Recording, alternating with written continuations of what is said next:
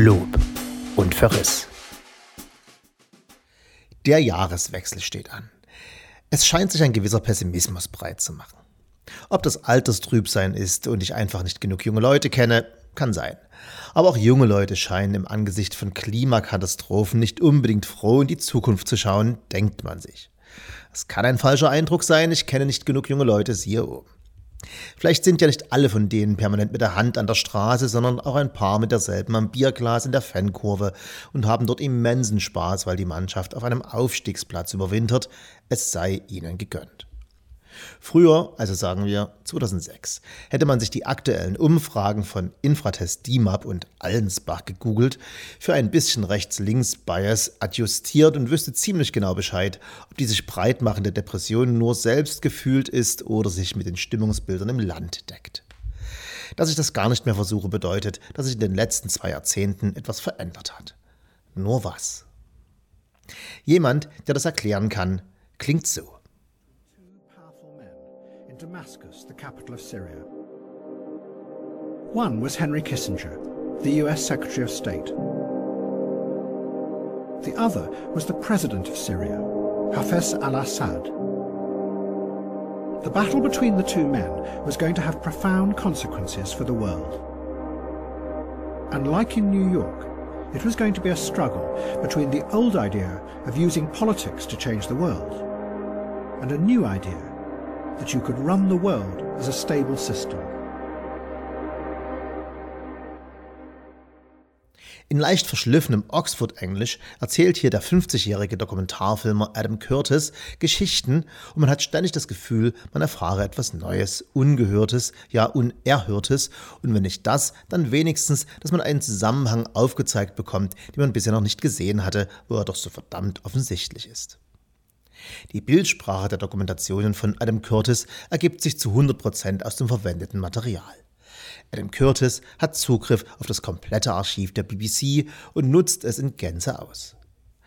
Was dabei entsteht, als Collagen zu bezeichnen, ist sicher nicht ganz falsch, klingt aber zu artsy, zu unverständlich und die Dokumentationen sind vieles, aber nicht das. Das gesamte Övre von Curtis hat nur ein Ziel, zu verstehen. Wir sehen oft zunächst unkommentiert historische Aufnahmen, die nicht den BBC News oder einer BBC-Reportage entstammen, sondern offensichtlich Abfall sind, Takeouts, zufällige Aufnahmen vor oder nach dem eigentlichen Event.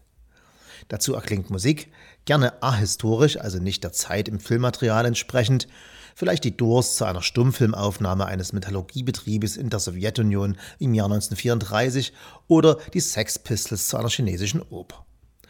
Obendrauf erzählt Adam Curtis ruhig, sonor, in einfacher Sprache eine Geschichte, die selten dort endet, wo man das vermutet. Die Dokumentationen selbst sind endlang. Es sind oft fünf bis sechs 90 Minuten. Die erste Vermutung ist, dass sich Adam Curtis ab der kolossalen Menge an Material in einem TV-Archiv nicht entscheiden kann und uns einen Dia-Abend in Familie zumutet, wo Onkel Jochen den Taj Mahal schon aus allen vier Himmelsrichtungen gezeigt hat und jetzt nochmal aus dem Flugzeug falsch vermutet. Die Dokumentationen haben eine übergreifende Idee und diese soll nicht erklärt werden. Adam Curtis will sie erzählen, wir sollen sie erfahren. Also pickt er sich Persönlichkeiten und Events, teils berühmt, teils überraschend unbekannt und fast immer weit voneinander entfernt.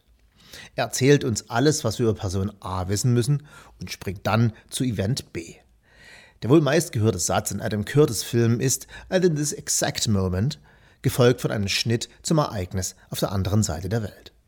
Wir folgen als Zuschauer dem Rhythmus und erfahren audiovisuell, dass alles miteinander zusammenhängt.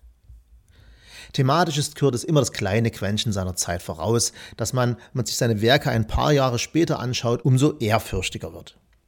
Vor allem, wenn man bedenkt, dass die Produktionen ja eine Menge Vorlauf haben.